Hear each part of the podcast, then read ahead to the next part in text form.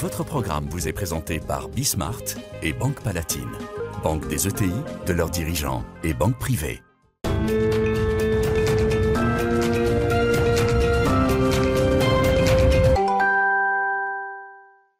Salut à tous, c'est Bismart. Euh, alors, une heure autour du. Alors, je vais pas dire autour du carbone, mais ce qui m'intéresse là, c'est euh, finalement les questions que vous vous posez.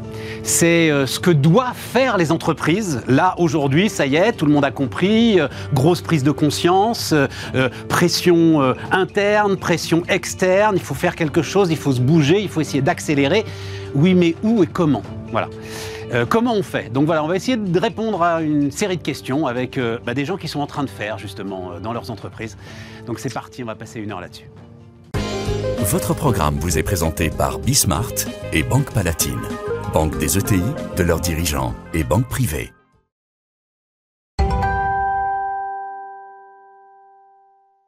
Donc, autour de la table, Claire Bottineau, bonjour euh, Claire, euh, directrice RSE hein, du groupe euh, Elis. Euh, alors, euh, puisqu'on en discutait récemment, donc on ne dit pas blanchisserie industrielle pour euh, Elis, Ah. mais on- On ne fait pas que de la blanchisserie industrielle. Voilà, on a 440 sites, dont des blanchisseries industrielles. D'accord. Mais euh, c'est vrai qu'on fait plutôt de l'économie circulaire, tu vois, euh, depuis l'entre-deux-guerres, en fait, appliquée euh, au secteur du textile.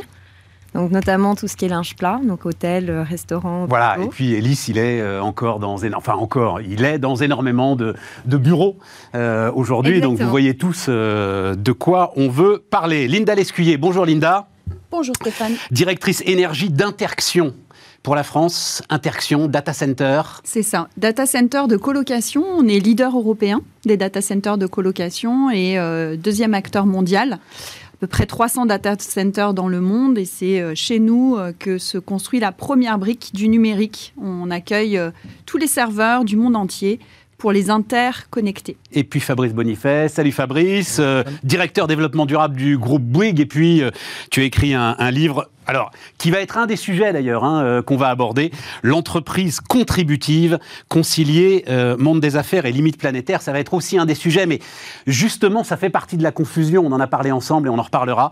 C'est-à-dire que tu considères, je ne sais pas si vous êtes d'accord avec ça, mais on posera la question, qu'on ne peut pas se limiter au carbone.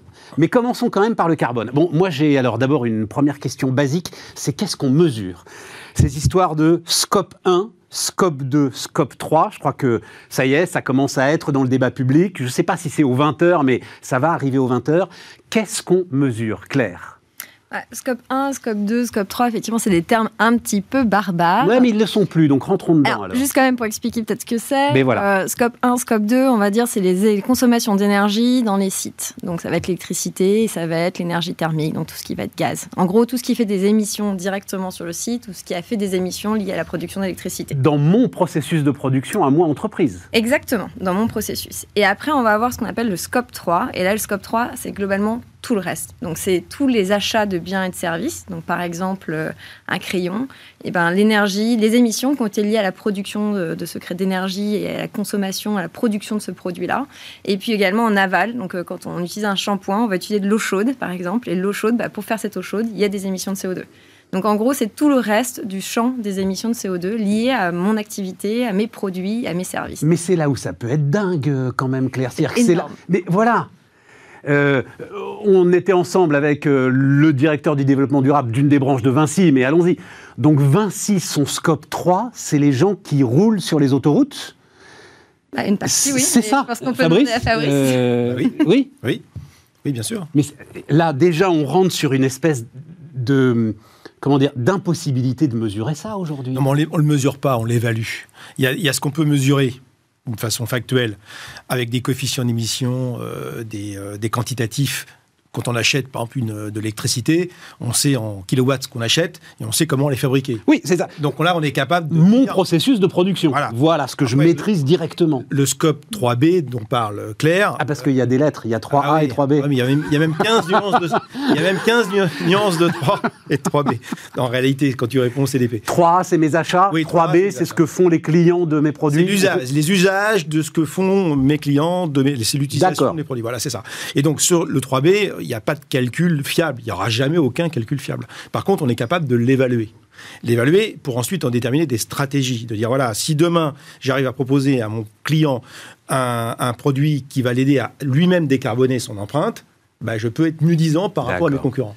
Exemple de L'Oréal euh, qui essaye de faire des shampoings qui se rincent plus vite. C'est exactement ça. Ou, mais... Voilà. Mmh. Et donc, moins de consommation d'eau pour euh, les coiffeurs. Pour Vinci ou pour Colas, c'est une route qui euh, permet de moins d'attrition, moins de surface de frottement. Ça va faire moins consommer les voitures. Ah ben, on, va, on, va imiter, on va éviter des, émissions de gaz à effet de serre grâce à ça. donc, euh, vas-y, vas-y, Claire. Je donne l'exemple d'Hélice. Typiquement, tu vois, nos services, comme on est sur des boucles d'économie circulaire, c'est notre linge qu'on partage. Et on va venir soit en remplacement d'activités où on est sur de l'achat, mais du coup, tu n'as pas de mutualisation, donc tu as plus de consommation de ressources, tu as plus d'émissions, ou en, sur du jetable. Donc, tu vois, typiquement, quand on regarde un vêtement de travail, c'est moins 40% d'émissions quasiment entre quelqu'un qui l'achète, qui le détient, qui le lave chez lui, et euh, je passe par hélice, du coup, je mutualise.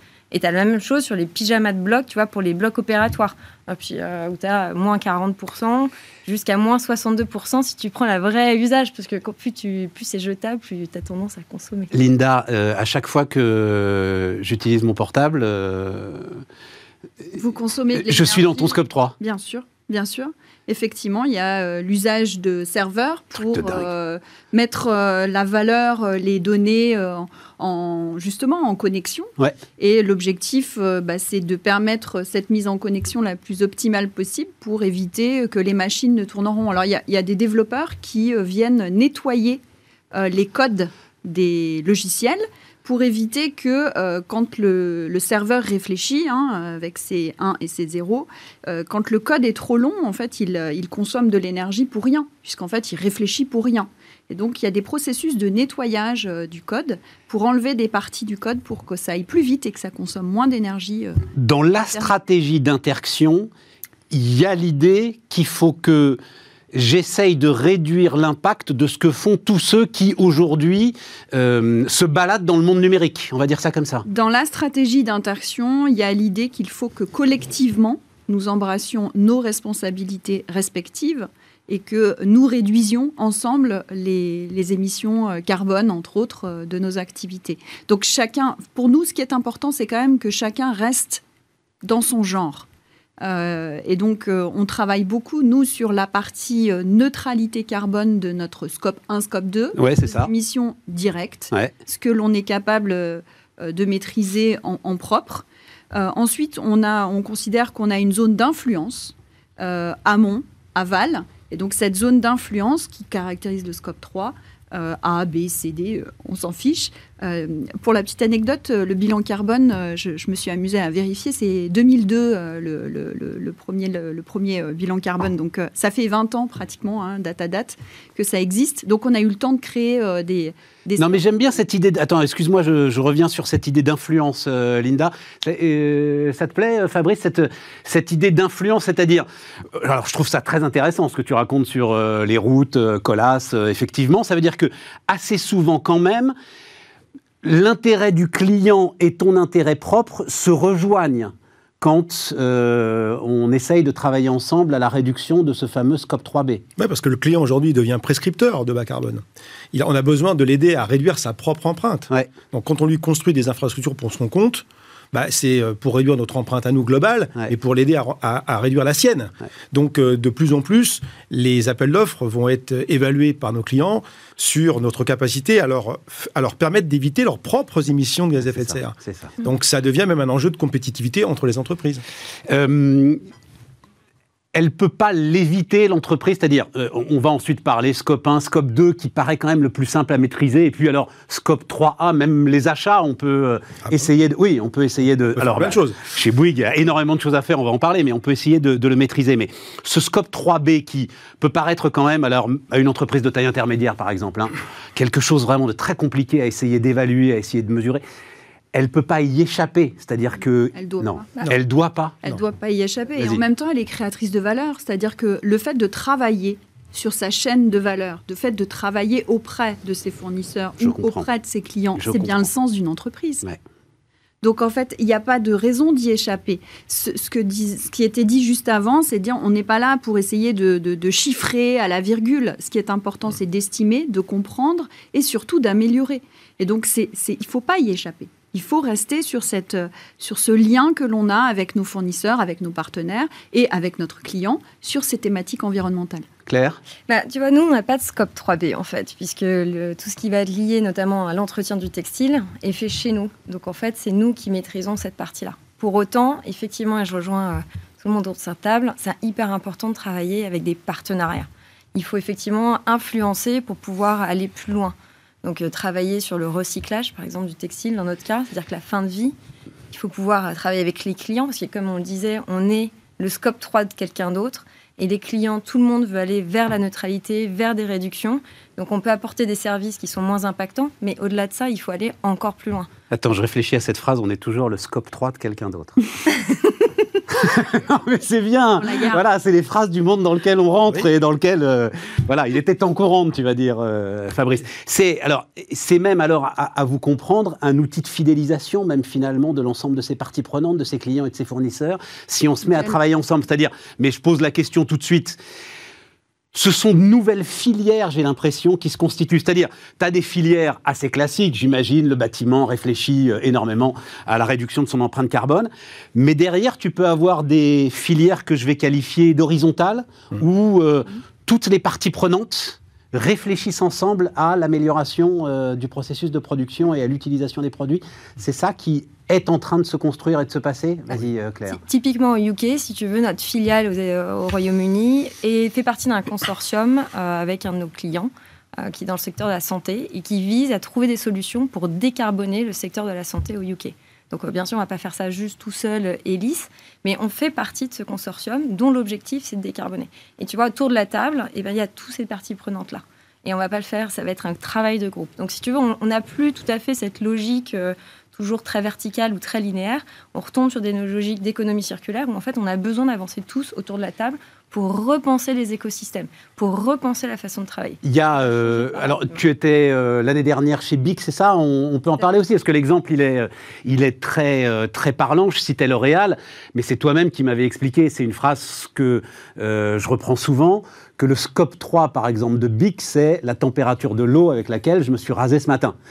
Euh, écoute, je, n'ai pas les chiffres euh, de BIC, euh, mais écoute, en tout cas sur le shampoing, et puis il faudrait regarder les, ACV de, BIC et de, les analyses en cycle de vie de BIC et, de Non, mais c'est une simple logique. Non, non, non, je veux surtout pas. Régulièrement, c'est le cas, effectivement, que quand on doit utiliser de l'eau chaude, bah, c'est souvent l'usage. Et l'usage, ce qu'on disait, c'est souvent une, une partie vraiment significative. Et donc, ça veut dire qu'à un moment, il faudra envoyer des messages euh, aux consommateurs, mmh. Fabrice, pour qu'ils en prennent conscience. Que je n'avais pas conscience de ça avant de discuter euh, avec Claire. Je dois être très franc quand même. Il y a même un terme, ça s'appelle l'utilisation responsable du produit. C'est-à-dire quand on va vendre un produit, un téléphone, une voiture, euh, un bâtiment, on va dire au client, écoutez, on vous l'a vendu avec certaines caractéristiques en termes d'efficacité énergétique, mais il y a toujours l'usage et le mésusage. Un marteau, si tu, l'utilises pour enfoncer un clou, ça va très bien. si tu l'utilises pour taper sur la tête de ton voisin, c'est moins efficace. Eh bien, un bâtiment, c'est pareil. Si on, si on a calculé une empreinte, euh, une efficacité énergétique avec des températures de consigne de temps et que le client euh, va au-dessus, bah, il aura, à la fin, il n'aura pas la performance qui a été annoncée. Ça doit, alors, ça m'intéresse, ça. Ça doit rester la responsabilité du constructeur. Ça reste ton fameux scope 3B à ce moment-là C'est pas, pas? notre responsabilité juridique c'est notre responsabilité aujourd'hui en tant qu'entreprise responsable de proposer à notre client de lui apporter les capteurs, de lui apporter le monitoring, de lui apporter les De faire en sorte qu'il ne dépasse pas en fait les... Et après, il fera ce qu'il veut. Mais euh, au moins, notre responsabilité, c'est pas dire, voilà, t'as le truc, maintenant on s'en va, etc. Si tu prends une voiture, par exemple, euh, BMW, depuis très très longtemps, conseille ses clients avec un petit logiciel qui permet aux gens de passer la vitesse au bon moment. Les gens le font, ne le font pas. Mais si tu le fais au bon moment, bah, tu consommes moins. Bah voilà. Euh, alors, euh, revenons sur le 1 et le 2. Est-ce qu'aujourd'hui, pour vous, euh, et là, c'est vraiment du conseil pratique à donner, encore une fois, j'imagine, patron de TI qui commence quand même à se poser de sacrées questions, est-ce qu'aujourd'hui, le processus est parfaitement normé pour mesurer ce scope 1 et ce Oui. scope 2 qui... Alors vas-y. euh, Bah oui, oui, oui, oui. euh, Il y, a, il y a une norme, il y a le GAG protocole, il y a l'ISO 14068, qui est une norme ISO, donc qui s'applique a priori quand même à, l'ensemble des pays sur cette planète. Et aujourd'hui, on sait parfaitement euh, calculer les émissions du scope 1 et 2, parce que c'est vraiment ce qu'il y a de plus facile à faire. hein. D'accord. Donc, euh, à partir du moment où on a les volumes de ce que des volumes de kérosène, d'essence, de gasoil qu'on utilise dans son process, il y a des coefficients d'émission et on sait quand même d'une façon très très précise les émissions de gaz à effet de serre associées à ces consommations d'énergie fossile directe. Après l'électricité pour le scope 2, bah, c'est vrai que suivant comment cette électricité est fabriquée, donc euh, suivant que vous utilisez cette électricité en France ou vous utilisez de l'électricité euh, produite ailleurs, si vous avez des usines en Pologne ou ailleurs, vous n'aurez pas la même empreinte carbone pour l'électricité. Voilà, dans les différents pays d'implantation, eh bien, on connaît le mix énergétique de chaque produit, de chaque pays pour l'électricité, on est capable de calculer.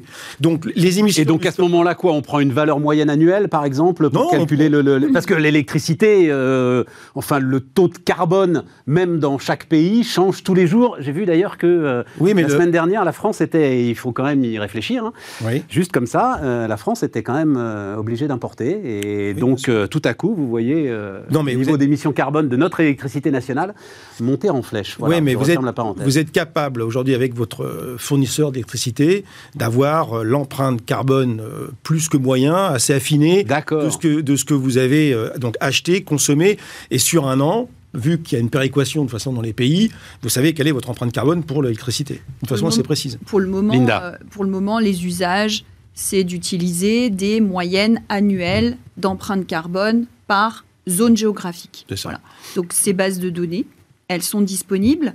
On a euh, donc la base de données, euh, base euh, de données ADEME euh, classique, hein, qui base bilan carbone, qui existe et qui est donc facilement accessible. Ça reste un bon point de départ, ça. C'est un très bon point de départ et, et comme le disait Fabrice, c'est relativement, on a peu de flux de données à à acquérir. Généralement, on va se concentrer sur les flux principaux de l'entreprise, les consommations effectivement d'électricité, d'énergie au sens large. Euh, on va avoir également, euh, bah, ça peut être euh, si on a une flotte de véhicules, un petit peu de carburant.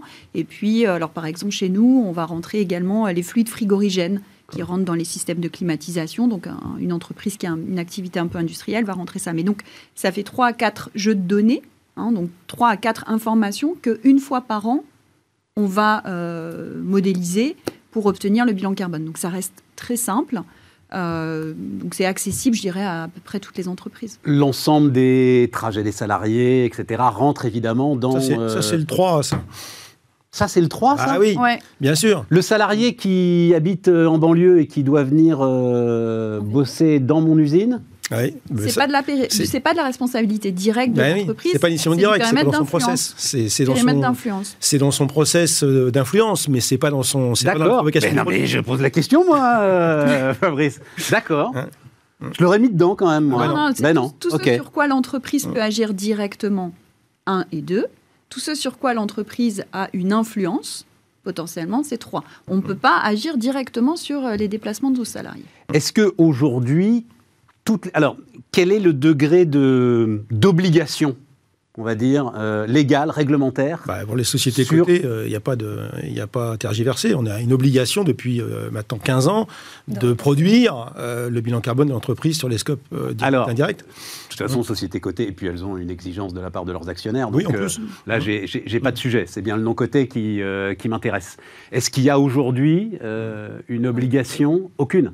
Bah, on est coté, nous, donc. euh, on Oui, mais euh, je te pose la question en Non, tant alors non coté, euh, euh, je dirais Claire. oui, parce que pour moi, le, la DPEF s'applique aussi à un certain nombre d'entreprises. C'est la taille, C'est la c'est- taille c'est qui va 500 le nombre de DPEF, ça veut dire quoi, DPEF déclarations de performance extra-financière. Voilà. C'est des textes pardon, qui euh, régissent euh, un petit peu tout ce qui est communication extra-financière en France. Il faut savoir c'est que c'est des textes aussi qu'on retrouve à, à l'échelle de l'Europe et qui se déploient. Euh, mais donc, effectivement, c'est plutôt des critères de taille en termes de chiffre d'affaires euh, et, de, nombre de salariés. Mm. Et donc, qui impose de commenter, de, de porter des informations sur un certain nombre d'indicateurs. Donc, le scope 1 et le scope 2, c'est. C'est nécessaire et donc ça- il y a aussi des Obligatoire. de- de- T'as la taille en tête, euh, Fabrice? Oui, je crois que c'est 500 salariés de mémoire, hein, mais enfin, D'accord. c'est Ce qu'on appelle les grosses PME, ce qui est ce Oui. barbarisme absolu, là, mais euh, voilà, ce qui est la grosse PME. OK. Mais, les, les petites entreprises n'ont pas encore cette, euh, cette obligation. Et Elles doivent s'y mettre? Non, enfin, de vous à moi, c'est pas. euh, je dis souvent, c'est pas euh, obligé d'avoir une, bascule très très précise pour savoir où sont ces émissions. Ce qui est important, c'est qu'est-ce qu'on fait pour les diminuer? Parce qu'aujourd'hui, on passe beaucoup de temps effectivement à calculer les, bilans carbone. C'est nécessaire de savoir d'où on part, ne serait-ce que pour mesurer ses progrès. Mais au point où on en est, vu le temps qu'il nous reste, ce qui est surtout important maintenant, c'est la crédibilité des plans d'action c'est qu'est-ce qu'on fait pour changer nos process, pour faire évoluer les mentalités de nos clients. Oui, mais il faut bien que tu mesures, il faut bien que tu saches où est-ce que euh, il faut agir pour euh, modifier le process. Bien sûr, bien sûr. Intuitivement, intuitivement on le sait. C'est-à-dire que quand on mesure dans le scope 1 et dans le scope 2 euh, de mmh. l'électricité, du carburant de voiture et quelques gaz frigorigènes, Bon, euh, c'est pas compliqué. On sait bien que puisqu'on mesure ces trois paramètres, a priori, euh, voilà, et vu les volumes, selon les catégories d'entreprises, on va avoir des volumes plus ou moins importants de mm. l'un ou de l'autre, on arrive à intuiter ça. Après, c'est vrai que le, fait d'avoir la mesure, euh, ça permet de rationaliser. Ça, c'est important aussi pour pouvoir partager avec l'ensemble des acteurs de l'entreprise, mobiliser, mm. c'est important. Bien sûr. Et puis, moi, ce que je trouve encore plus important dans la mesure, c'est de voir le progrès c'est de voir euh, la démarche de progrès. Alors pour notre part, justement, on, a, on utilise euh, non pas le bilan carbone de l'ADEME, mais euh, plutôt le GHG protocole, parce que dans cette méthodologie... Je expliquer. GHG Alors, GHG, c'est Greenhouse Gas Protocol. D'accord, GHG. C'est le, protocole, on va dire, un peu plus international, alors mmh. que la France a un protocole bilan carbone, comme je le disais tout à l'heure, depuis 2002, donc on a été plutôt précurseur hein, dans ces domaines-là. Et après, il y a des petites subtilités méthodologiques. Euh, pour notre part, on va vers euh, la méthode internationale GHG euh, pour deux raisons. Bon, la première, c'est qu'elle est internationale. Nous, nos clients sont les grands GAFAM, entre autres, les entreprises du CAC 40 aussi, enfin, les, les, entreprises de télécom. Donc, si on leur parle avec une méthode internationale, Déjà, c'est Je comprends, bien sûr. Mais la deuxième raison, euh, c'est une raison méthodologique. Euh, la, méthode du GHG autorise à valoriser euh, les, achats d'énergie renouvelable. Le fait que l'entreprise, Interaction, depuis 2014, on achète toute notre électricité, 100% de notre électricité, en production d'énergie renouvelable. C'est un acte d'achat. On paye beaucoup plus cher pour acheter cette électricité. Auprès de qui Auprès des euh, producteurs français euh, mmh. qui... Euh, qui te garantissent qu'elle est renouvelable. Tout à fait. Alors la garantie n'est pas faite par le producteur, la garantie est faite par le marché européen de l'énergie qui trace chaque kilowattheure. Donc il y a une partie tiers indépendant qui dit tel kilowattheure acheté tel jour à telle heure par interaction est bien produit par le barrage hydroélectrique de Saint-Jean-de-Maurienne. Voilà. Et donc, je, on a cette traçabilité-là. Dans le bilan carbone... Même si elle arrivait, je, juste, j'ouvre la petite parenthèse, parce que ceux qui connaissent les réseaux électriques diront, mais c'est n'importe quoi. Non, même si à l'arrivée, c'est pas cet électron-là qui arrivera dans ton data center. Ce qui est important, c'est que ta consommation à ce moment-là correspondra à une production qui est faite en énergie verte. Voilà, on ferme la parenthèse. juste, on ne consomme pas un électron. On utilise un électron qui se déplace. Et donc, oui, mais c'est important. Tu as raison. C'est pas comme l'eau. Et c'est ce que je dis toujours aux gens qui me disent Tu n'as pas consommé l'électron du, du, barrage de Maurienne. Je dis Je n'ai consommé aucun électron. J'ai utilisé de l'énergie qui se déplace. Non, non, mais c'était, je voulais pas. C'était juste pour euh, que justement. Euh, Alors, juste donc pour finir, le bilan carbone ne valorise pas cette action-là. Et euh, moi, je trouve ça intéressant aussi de faire attention à des méthodologies trop draconiennes qui finalement peuvent disperser les entreprises. C'est important que les entreprises fassent des actes d'achat responsables. Et donc, quand on a des méthodes qui ne valorisent pas ces actes d'achat responsables, c'est dangereux. Intéressant. Fabrice ouais, alors, Nous, en ce qui nous concerne notre bilan carbone, c'est pas tant le scope 1 et le 2 sur lequel on a des enjeux, parce que quand on fait le bilan carbone global d'un grand groupe international comme nous, l'essentiel de nos émissions, elles sont clairement euh, dans les achats. En fait, on achète on est des agrégateurs, des ensembliers. Donc euh, le scope 3, ça pèse 60, presque 70% de notre bilan carbone. Donc on aura beau... Euh, Donc c'est le ciment, le béton, euh, bah, pour, le dire. Voilà. C'est les matériaux. Dans, parce que le groupe Bouygues est tentaculaire. Mm. C'est le bâtiment, le, parce qu'on pourrait presque avoir des surprises, mais c'est le bâtiment aujourd'hui. le c'est le pôle construction. Le pôle construction. Voilà, c'est le premier émetteur de carbone. Absolument, absolument. Donc on aura beau être hyper vertueux dans l'achat d'électricité, ce qu'on fait, on achète l'électricité verte comme mon interlocutrice en face. On, on fait tout ce qu'il faut sur les émissions directes, mais ça pèse, euh, ça pèse 10%, 15% du bilan carbone. Donc si on veut vraiment décarboner l'empreinte carbone du groupe Bouygues, c'est quand même l'objectif vis-à-vis des investisseurs et vis-à-vis des obligations qu'on a, et puis aussi dans le cadre de la taxonomie qui est en train d'arriver, eh bien, il faut qu'on travaille avec nos supply chains, on va y aller, Fabrice, dans comment on se transforme. Là, je, veux juste rester sur la mesure pour que tout soit bien clair pour. Euh, pour attention, la, mesure, la mesure du scope 3, euh, est déjà plus compliqué Oui, oui, que oui. le 1 et le 2, mais de plus en plus aujourd'hui, nos fournisseurs nous fournissent les ACV, les bilans carbone de leurs propres produits, ce qui nous permet d'avoir un scope 3A, 3A d'année en année de, de plus en plus fiable, mais ça sera jamais aussi fiable que le 1 et le 2. Ok.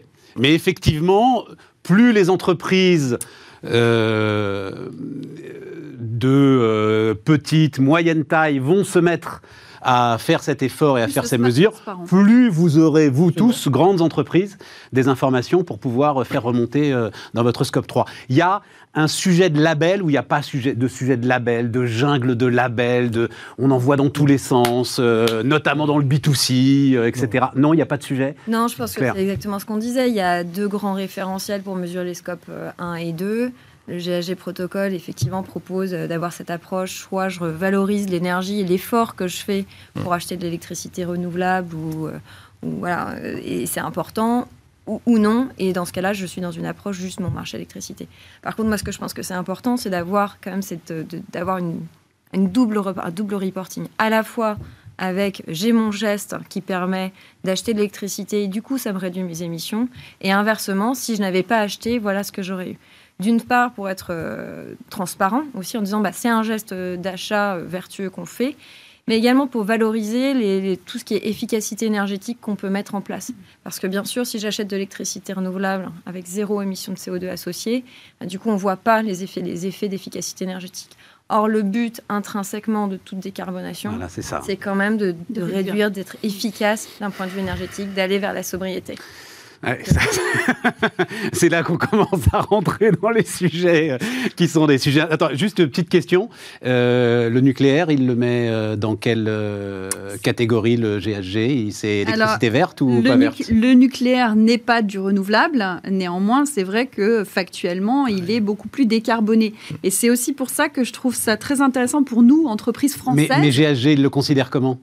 Mais il le considère pas comme renouvelable. Par Il le considère il pas le comme comptabilise car, euh, sur le plan carbone très bas. Ouais, d'accord. Et donc, du coup, moi, c'est pour ça aussi que ça m'intéresse de prendre en compte les achats d'énergie renouvelable. C'est parce qu'en France, euh, si vous voulez vous décarboner, vous pourriez effectivement rester presque dans le mix énergétique classique, puisqu'en fait, on a euh, le profit du nucléaire euh, sur ce plan-là.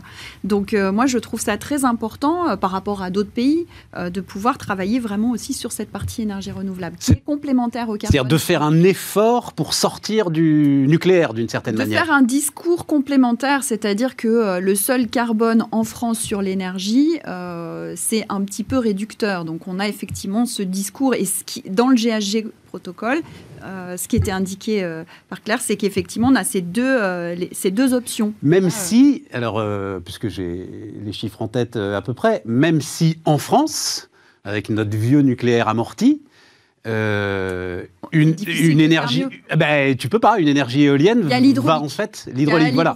qui. Mais euh, sinon, l'énergie éolienne oui, va oui, en oui. fait émettre plus de carbone. C'est le paradoxe. Mais, mais d'où cette notion, non mais c'est- ça m'intéresse beaucoup, d'où cette notion, et tu insistes beaucoup là-dessus euh, Fabrice, d'entraîner un mouvement. Voilà, les entreprises doivent être à, à- à l'origine d'un mouvement et donc euh, aller essayer d'entraîner Leur écosystème. leur écosystème, mais quand on parle d'énergie, les éléments dont on aura, dont on aura besoin euh, Oui. de plus en plus. Voilà. Oui. Ouais, c'est sûr qu'aujourd'hui, euh, on ne on peut pas lutter en termes de carbone par rapport au nucléaire. C'est 6 grammes de, de CO2 par kilowattheure. Le nôtre, hein, euh, voilà, nôtre, le vieux. Ouais. Et je crois que c'est euh, 12 pour le, pour le, nucléaire, 9. neuf. Voilà. Donc, Flamanville, c'est 12. Même 12, ça reste encore en dessous euh, du solaire ou de, ou de l'éolien. Donc, euh, ça reste ultra bas carbone. Et l'objectif de l'humanité aujourd'hui, c'est de baisser nos émissions par tous les moyens. Et on n'aura pas le choix d'utiliser du nucléaire. Et c'est comme ça. Il faut l'accepter. On marque une pause et ensuite on voit une fois qu'on a mesuré ben, comment est-ce qu'on se transforme justement hein, et comment est-ce que euh, fait baisser ces émissions. Votre programme vous est présenté par Bismart et Banque Palatine, banque des ETI, de leurs dirigeants et banque privée.